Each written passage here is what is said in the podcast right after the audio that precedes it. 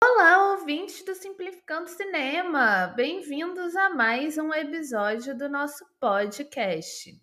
E essa semana vamos falar sobre a aprovação do PL da regulamentação do streaming na Comissão de Educação e Cultura do Senado e quais que serão os desdobramentos dessa pauta na Comissão de Assuntos Econômicos e a sua posterior apreciação em plenário.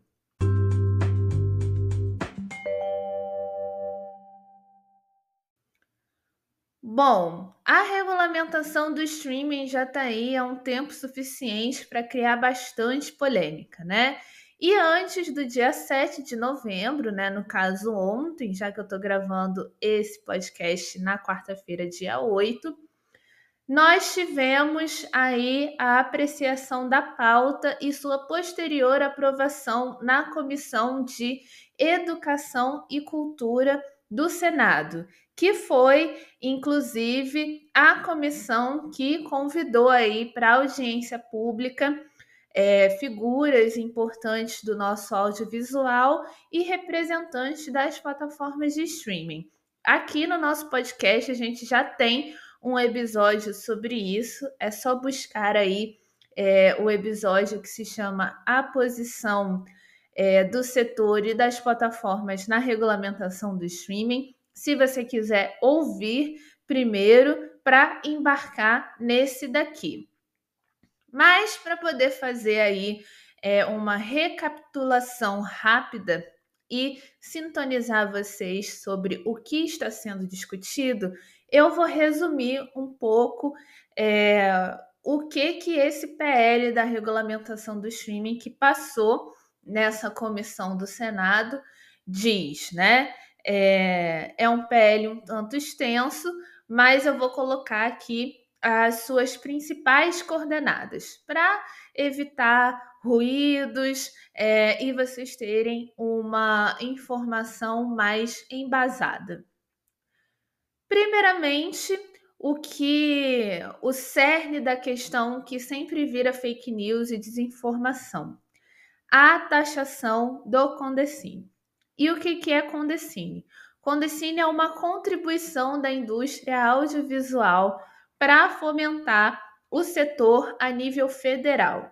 Ou seja, esse imposto, entre aspas, eu não gosto de chamar de imposto porque é um tributo, na verdade, ele é um tributo da espécie CID.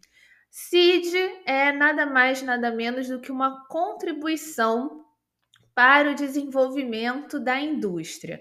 Então, vários setores econômicos brasileiros é, pagam essa CID dentro das suas próprias áreas. E esse imposto CID, né, esse tributo CID, ele não é repassado para nenhum contribuinte, nem em esfera federal, nem em esfera municipal, estadual. Isso é competência de outros encargos tributários, né? Como é o ISMS, o ISS, enfim, é, impostos que são destinados é, única e exclusivamente para a União, e aí a União faz esse repasse para várias outras áreas, não exclusivamente sendo o audiovisual. Então, a Condecine é esse tributo CID, só que dentro é, do audiovisual. Ou seja, quem paga a Condecine é quem tem empresas audiovisuais ou empresas que é, prestam serviço nessa área. Então, salas de cinema, é, produtoras independentes, é, produção de publicidade e operadoras de TV a cabo de telecomunicações pagam o Condecine porque estão todas inseridas nessa esfera audiovisual.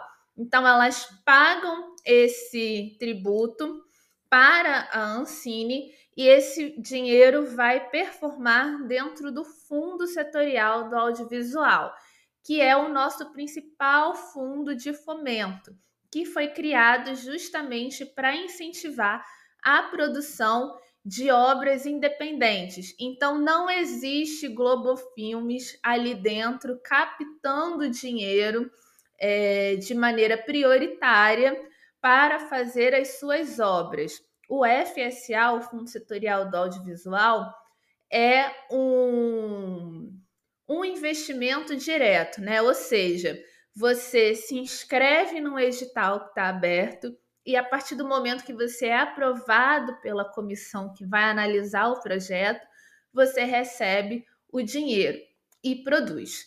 E aí, involuntariamente, depois que você tiver a sua obra feita, você vai precisar pagar o Condecine que te corresponde enquanto empresa audiovisual. E aí tem umas divisões que eu não vou entrar aqui, porque senão vai ficar muito extenso e longe da questão da regulamentação do streaming, mas em um segundo momento posso abordar isso mais é, profundamente. Então, é, nenhum contribuinte brasileiro que não esteja inserido dentro do setor, não tem empresa dentro do setor, paga com Decine. E aí você pode procurar em qualquer conta que você tiver, mediante a ingresso é, de cinema e também fatura de TV a cabo, né? Quem tiver aí é, ainda com a TV a cabo. Lá na fatura da TV a cabo, você vai ver que vai estar tá discriminando o serviço com todos os impostos que são cobrados dentro do valor que você paga e nenhum deles é Condecine. E ainda tem um, uma explicação na sua fatura de TV a cabo, plano de internet, enfim, que existe a contribuição dessas operadoras para um fundo de telecomunicações.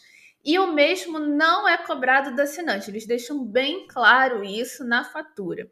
Então é sempre bom a gente ter curiosidade de ler a nossa fatura e perceber o que, que é que nós estamos pagando enquanto contribuintes brasileiros ou não. E a Condecine não se encaixa nisso. Então, portanto, é errado até mesmo você supor que a regulamentação do streaming vai tirar alguma coisa do assinante ou vai repassar esse encargo para o assinante. Então, o que que essa regulamentação do streaming que foi aprovada na Comissão de Educação e Cultura diz sobre a Condecine? Propõe a taxação de 3% na receita líquida dessas plataformas. Ou seja, plataformas que lucram acima de 70 milhões sendo aí a Netflix, HBO Max e outras grandonas do mercado, vão ter que contribuir com 3% advindos da receita líquida. Isso, por baixo e esclarecido no próprio texto da proposta, dá um valor de 1 milhão e 200 mil reais ao ano, porque a Condecine você paga uma vez por ano. Então, é 1 milhão e 200 mil reais que essas grandes plataformas terão de pagar de Condecine para entrar esse dinheiro no fundo setorial do audiovisual. E, como eu disse, não será retirado do assinante. Primeiro, porque é, se a gente for fazer uma divisão é, de um milhão de reais dividido por 45 milhões de assinantes da Netflix, por exemplo, essa conta não chega nem a 3 centavos de real dentro da assinatura de cada um dos usuários.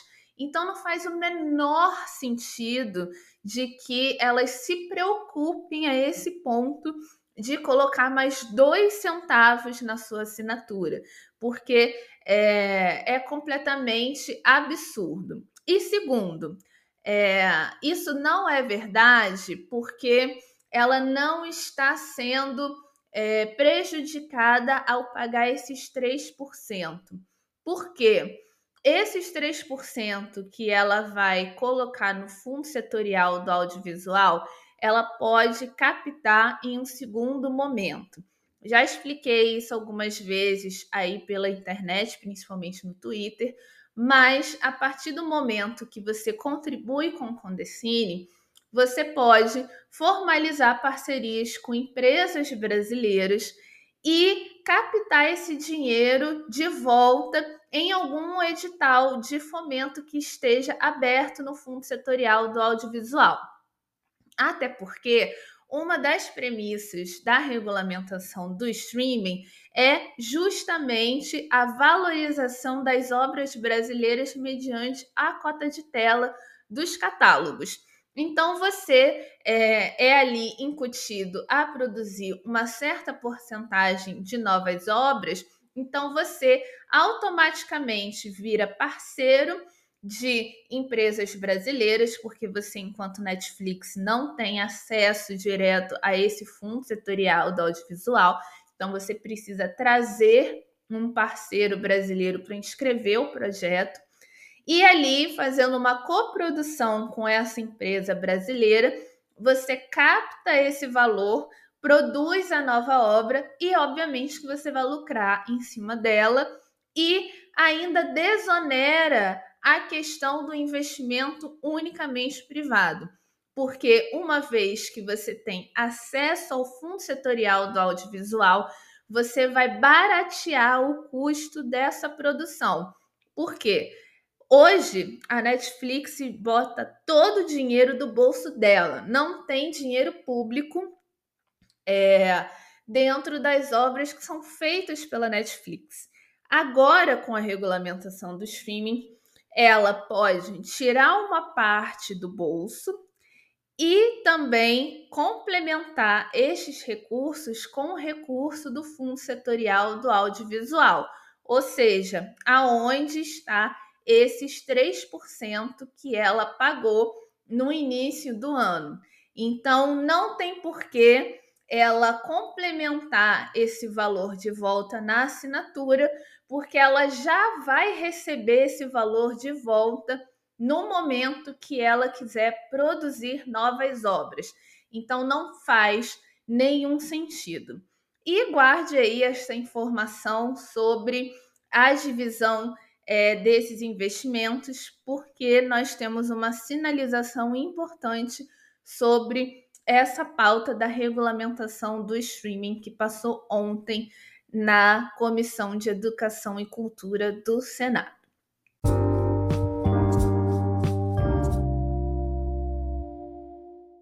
Então, vencida essa parte da Condecine, qual que é a outra questão aí predominante da regulamentação? É a famosa cota de tela ai, obrigações, censura, etc, né? Que todo mundo gosta de encher a boca para falar e demonizar, infelizmente. Esse projeto do streaming, ele vem com uma proposta de colocar uma cota de 10% de conteúdo nacional nas plataformas. Porém, esses 10% são de caráter progressivo. Ou seja, uma vez que esta lei estiver sancionada, a porcentagem de 10% não entra diretamente para as plataformas. Isso significa que nos dois primeiros anos da legislação, a cota de conteúdo brasileira será somente de 2,5% de presença nos catálogos, ou seja, muito abaixo do que hoje a gente tem de conteúdo europeu, né? O conteúdo europeu tem, é, por definição do Parlamento Europeu, 30% de espaço qualificado nos catálogos. Isso não quer dizer que 2,5% é a quantidade de obras que a Netflix ou outras plataformas vão ter que fazer. Isso é a porcentagem de espaço qualificado para que essas obras estejam é, sendo mostradas na página inicial do catálogo. Então, quando você abrir o catálogo da Netflix, da HBO, você vai ter acesso simplificado a obras brasileiras. Então, é, você retira esse monopólio estrangeiro, que quando você abre a Netflix te jogam aí várias séries diferentes, e você vai ter acesso é, mais rápido ao conteúdo brasileiro. Ah, mas eu não gosto de ver nada brasileiro. Não interessa, mas tem que ter, tem que estar ali, porque você não é todo mundo do Brasil, né? Então tem gente que quer ver, tem gente que se interessa, às vezes nem sabe que é uma obra brasileira e acaba gostando, enfim. É para estimular a exibição desses conteúdos e que eles não fiquem tão enterrados é, nos catálogos como acontece hoje. Então, né, esse lero-lero de que, ah, se tiver cota de tela no catálogo é, do streaming, é, a gente vai ter um sufocamento de conteúdo estrangeiro, a Netflix vai parar de trazer obras que estão sendo produzidas lá fora, blá blá blá. Mentira, porque nós estamos aí convivendo, como eu falei, com uma cota de tela de 30% de conteúdo europeu, e mesmo assim a gente continua vendo The Crown, a gente continua vendo é, Stranger Things, é, sem nenhum problema, né? A gente não tem dificuldade nenhuma de dar play nessas séries, justamente porque elas estão sempre em voga no catálogo. E 2,% de visibilidade no catálogo é ainda abaixo da cota de tela que a gente tem na TV a cabo, que é 3%. E esses 3% que nunca mudou, nunca foi aumentado em 10 anos de legislação, deu aí para gente uma presença de conteúdo brasileiro de 40% de predominância, o que significa que é, não foi o setor brasileiro e nem o governo petista que obrigou essas programadoras a colocar 40% de conteúdo. Esse conteúdo está lá porque deu certo, valorizou as programadoras e demonstrou que existe sim uma procura e uma audiência da produção nacional. E isso é o que a gente busca para o streaming, valorizar a nossa presença nesses catálogos e, por consequência, aumentar a valorização da audiência e justificar em cima disso que a gente pode e deve produzir mais obras brasileiras para as plataformas. E aí, é, a regulamentação do streaming ela também vem com é, imposições sobre a divisão desses valores da Condecine e as garantias de licenciamento das obras brasileiras. Vou primeiramente falar sobre o licenciamento das obras brasileiras, para depois entrar aí mais no miolo dessa divisão de valores da Condecine para explicar uma emenda em particular. A garantia de licenciamento de obras é algo que vem sendo estimulado em várias outras regulamentações do streaming no mundo. Por quê? Primeiro que a gente sabe que as plataformas de streaming, elas não são tão convidativas assim a licenciarem títulos mais antigos. Já tem aí diversas pesquisas, várias pessoas de vez em quando colocam esses gráficos é, na internet, nas redes sociais, sobre o quão mínimo são obras mais antigas no catálogo. Isso gerou, inclusive, um apagamento da nova geração em reconhecer obras mais antigas, ou até mesmo de chamar de obras muito velhas, filmes aí feitos na década de 90 e início dos anos 2000 porque você não tem mais esse estímulo de consumir é, obras mais antigas. Então, é, vários países, quando aprovaram a regulamentação do streaming, colocaram essa obrigatoriedade do licenciamento de obras brasileiras, ou obras nacionais dos seus países, mas a gente aqui quer as obras brasileiras. É, então, o que, que ele diz, né? é, que as plataformas podem fazer o licenciamento de obras com até cinco anos de lançamento. Ou seja, é, há cinco anos atrás, você pode licenciar um filme que talvez não esteja passando em lugar nenhum é, de, do mercado de streaming, por exemplo, e trazer essa noção é, de obra que já foi é, feita há algum tempo atrás para esse catálogo. Então você valoriza a força de trabalho que está dentro desse filme ou dessa série que você licenciou e quase ninguém mais tem acesso a ela em algum lugar.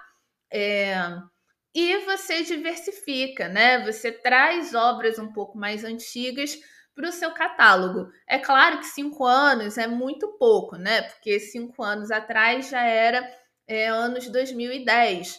Então, não é um, nossa, um clássico do cinema brasileiro dos anos 30, por exemplo. Mas já ajuda a essa percepção é, tanto da variedade quanto da diversidade de obras e de é, tempo de lançamento.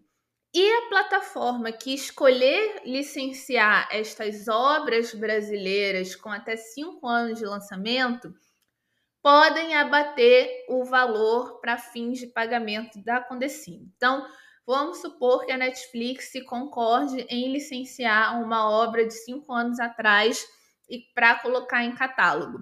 Ela pode trazer essa obra para compor seu catálogo de obras brasileiras e aí ela deduz esse valor da Condecine. Então, ela não ia pagar mais esses 3%, ela já vai pagar abaixo disso, porque ela está licenciando obras que já foram lançadas, obras de terceiros. Então, é, a regulamentação dá essa colher de chá aí para ela é, abater um valor da Condecim. Então, ela pode pagar ainda menos do que 3%. É óbvio que 3% é muito abaixo do que o mercado brasileiro teria capacidade de cobrar. Porque 3%, né, como justifica a regulamentação, está aí dentro de um escopo de vários países europeus.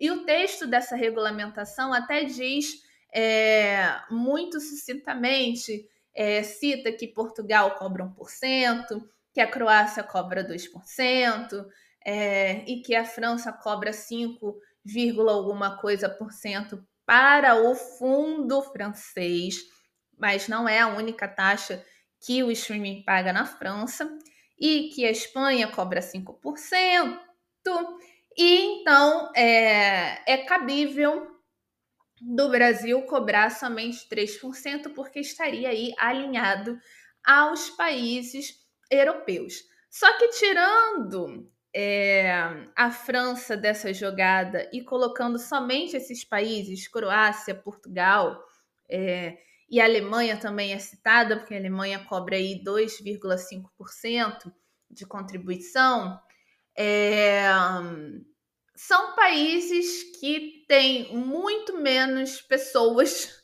vivendo, a população é muito menor do que a do Brasil. E nenhum desses mercados é, é tão valorizado pelas plataformas de streaming como o Brasil, porque a gente já está aí como o segundo maior mercado é, em consumo de plataformas de streaming para essas empresas. Então é justificável a gente cobrar muito mais do que 3%.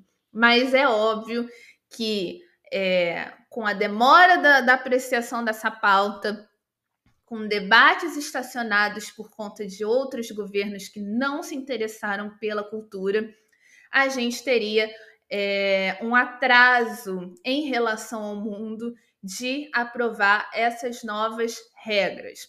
Então, é, quando a gente sentou para fazer esse dever de casa já muito defasado, já muito atrasado, porque a Europa já entrou numa outra onda de regulamentação do streaming, a gente teria essa parte da contribuição muito afetada. É, então, para uma plataforma como a Netflix, que lucra muito mais do que 70 milhões no Brasil, pagar 1 milhão e 200 mil reais é um troco de padaria. É muito barato. Só que ontem, na apreciação dessa pauta e aprovação, foi aprovada uma emenda muito cabeluda em cima dessa questão do Fundo Setorial do Audiovisual e a contribuição da Condecine.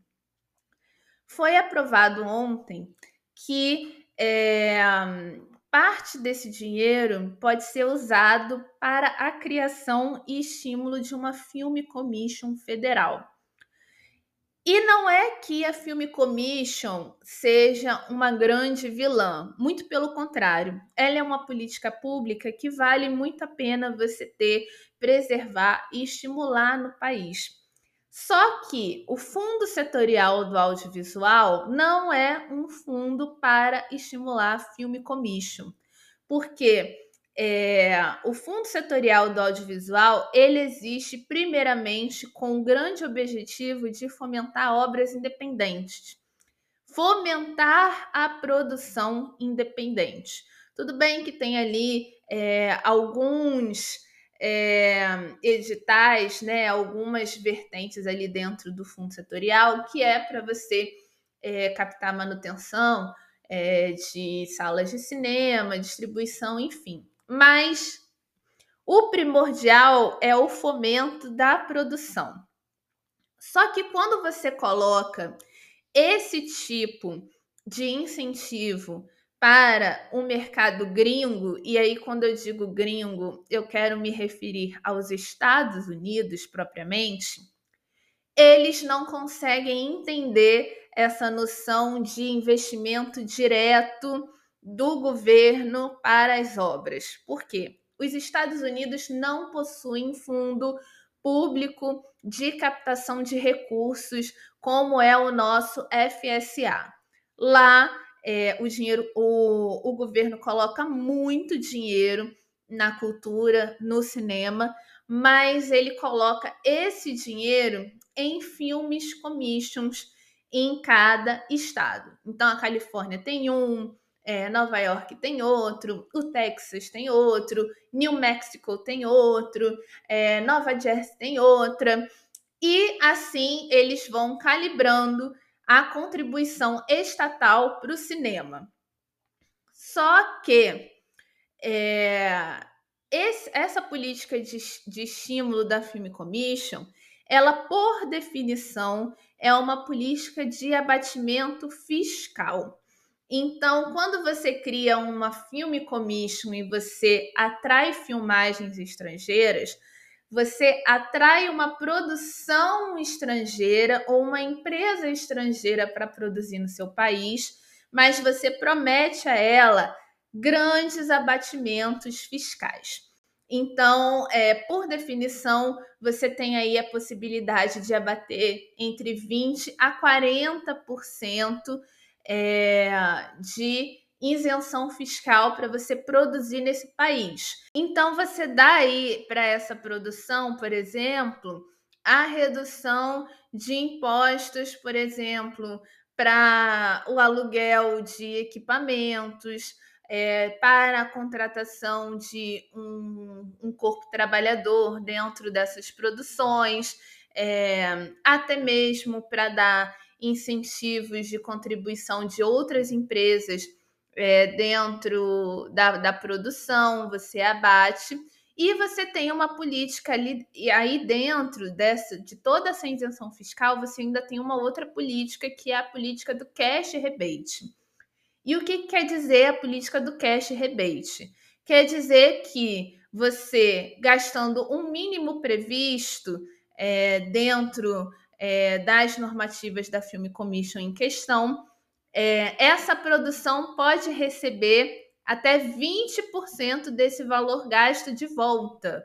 Então, quer dizer, imaginemos que isso esteja em voga e a Netflix quer produzir uma série para o streaming, sei lá, no centro-oeste brasileiro.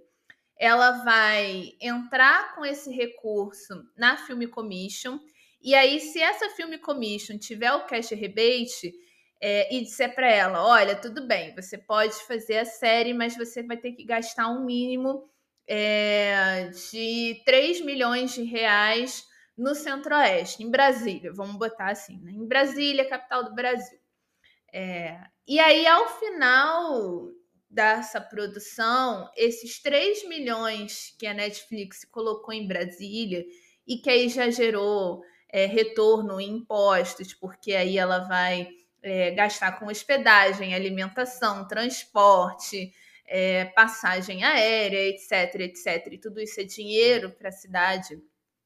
É, ela vai retornar para a Ancine e falar: olha, gastei os 3 milhões que você falou que eu precisava gastar para ter é, o meu cash rebate. E aí, vamos supor que, por definição, esse cash rebate é de 20%, 20% desse valor de 3 milhões de reais que a Netflix gastou, a Ancine vai devolver para ela. Então é tipo um investimento que ela sabe que é seguro, porque ela tem o retorno de porcentagem desse valor, além dela abater muitos impostos durante essa produção porque é isso que a Film Commission representa. É lógico que isso é muito saudável para a economia brasileira? Sim, mas é uma política liberal e que não tem nada a ver com o fundo setorial do audiovisual. Seria ótimo se a Ancine lançasse realmente uma Film Commission federal. É, não sou contra, mas desde que isso não esteja sendo usado dentro do fundo setorial do audiovisual, porque não é para isso que ele serve. E a partir do momento que você abre a brecha dessa contribuição da Condecine ser usada para a criação de uma film commission e essas grandes plataformas terem abatimentos fiscais e o retorno de certos investimentos, você mina o campo da produção audiovisual independente com essa nova contribuição que a gente está tentando aprovar. Isso é completamente arbitrário, porque o fundo setorial do audiovisual não é para isso. Isso pode ser é, competência das secretarias de cultura em criar uma film commission para cada estado brasileiro pode ser até estímulo da própria Ancine, mas em um outro momento em que não envolva o recurso da Condecine para dentro do fundo setorial do audiovisual. Isso é praticamente você contribuir com o imposto e não captar ele de volta, é, produzindo novas obras, mas captar ele de volta para você próprio, para o seu próprio benefício. Ah, mas a Film Commission ajuda na, na, na criação de emprego, de renda, movimenta muita economia, vai dar muito certo porque vai dar um retorno muito alto para o governo. Sim, concordo. Tudo isso vai acontecer. Mas a minha crítica é que dentro do fundo setorial do audiovisual, isso não pode ser uma premissa para é, estímulo de atração de filmagens. O Fundo Setorial do Audiovisual pode, inclusive, participar dentro dessa dinâmica da Film Commission, sim.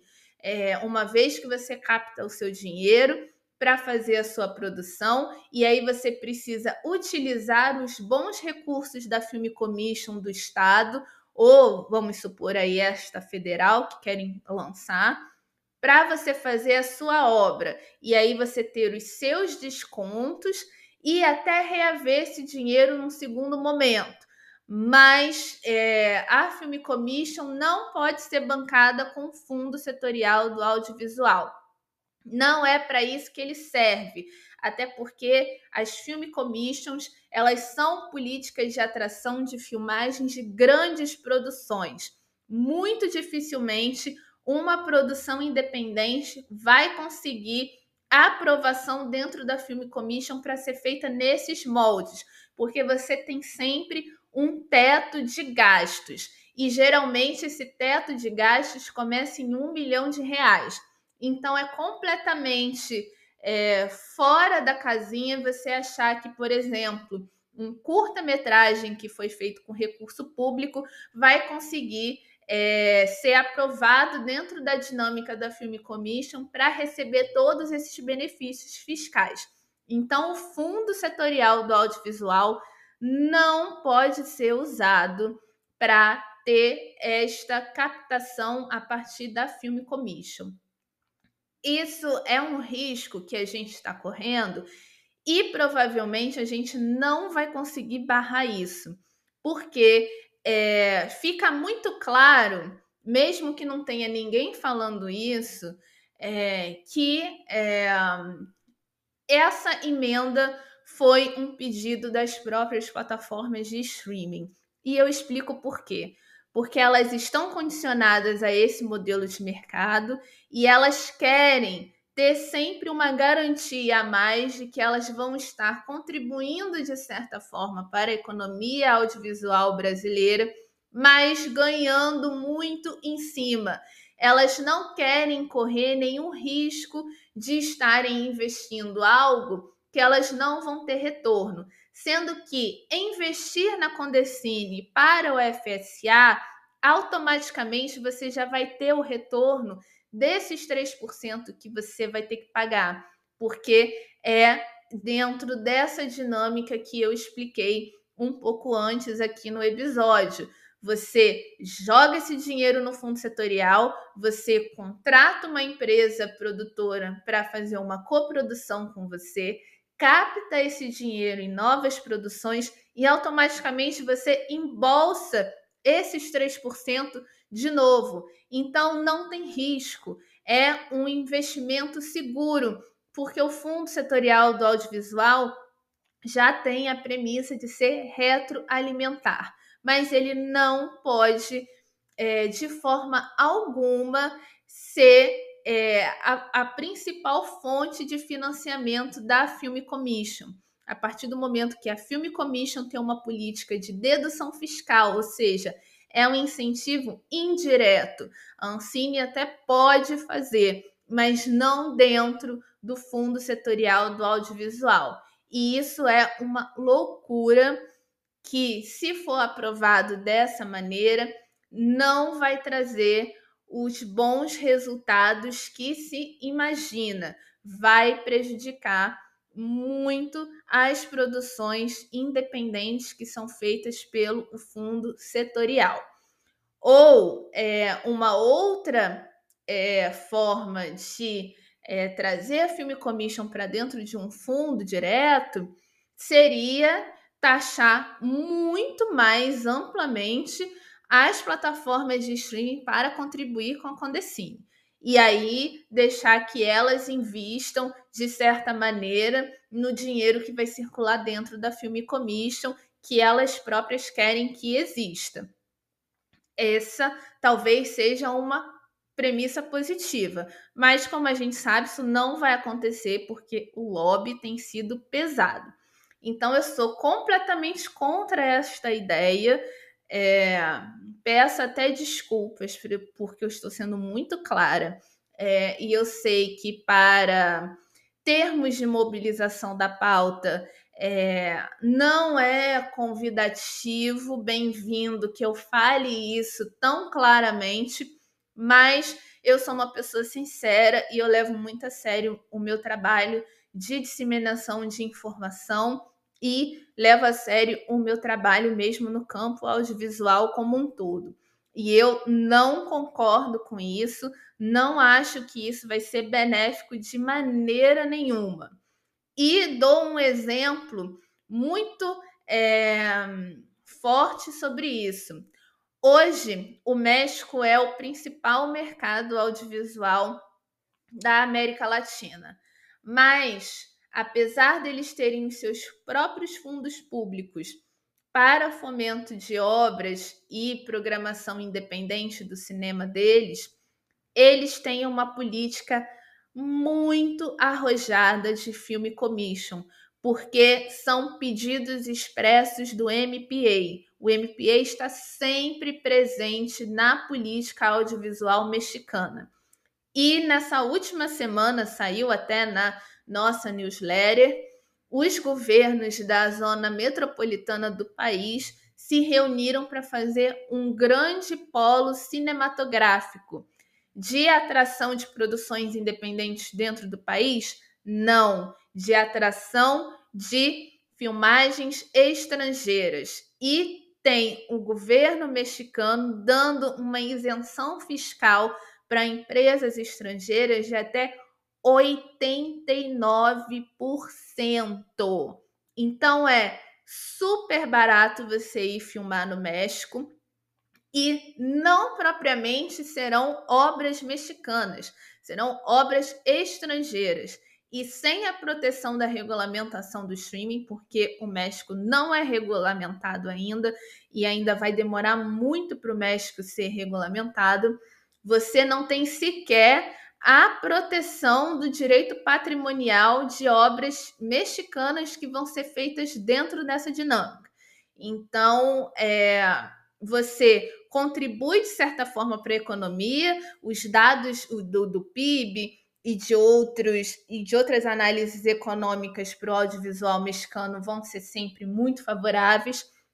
Mas a grosso modo, se você for olhar, mergulhar nesse país para ver a contribuição da produção independente propriamente, que é a base da produção de um país, é o chão de fábrica do audiovisual de um país, você não vai encontrar muitas obras é, independentes sendo feitas por essas dinâmicas.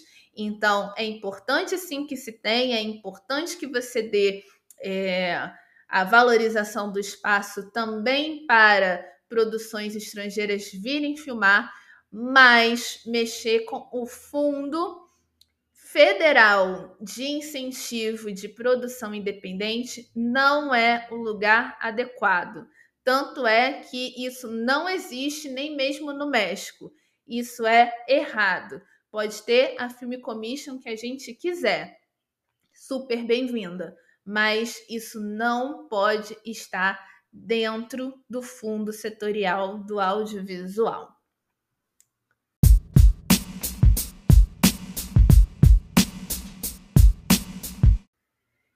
E depois de tudo isso, a, a, o PL da regulamentação do streaming foi aprovado para ser apreciado na Comissão de Assuntos Econômicos. E lá, provavelmente, todo esse texto ainda vai passar por outras remodelações. Mas a boa notícia é que é, parece que o Senado está muito disposto em garantir uma boa taxação da Condecine e também a preservação da cota de tela. Então, é uma grande vitória para a gente se tudo isso ficar é, preservado também na Comissão de Assuntos Econômicos. E, a grosso modo, até então, o PL da regulamentação do streaming é um PL favorável à nossa indústria, embora tenha aí esses poucos percalços é, que a gente ainda vai ver se desenrolar. Mas, é, no geral, é uma regulamentação positiva para as nossas obras e para os nossos trabalhadores. A apreciação desse PL na Comissão de Assuntos Econômicos ainda não tem data fechada é, até o momento que eu estou gravando esse podcast aqui para vocês, mas é suposto que esta pauta passe por lá ainda no mês de novembro. E aí, ledo engano, logo depois ela já está apta para ser apreciada na sessão plenária do Senado e posteriormente na Câmara e finalmente sancionada pelo nosso presidente Lula. Mas ainda não há datas concretas para todos esses eventos.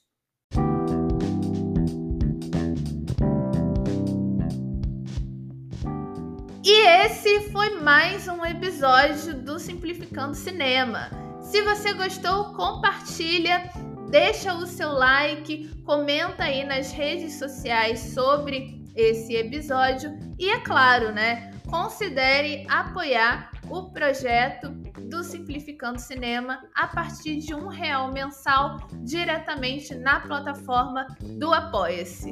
Um meu muito obrigada e até breve. Thank you.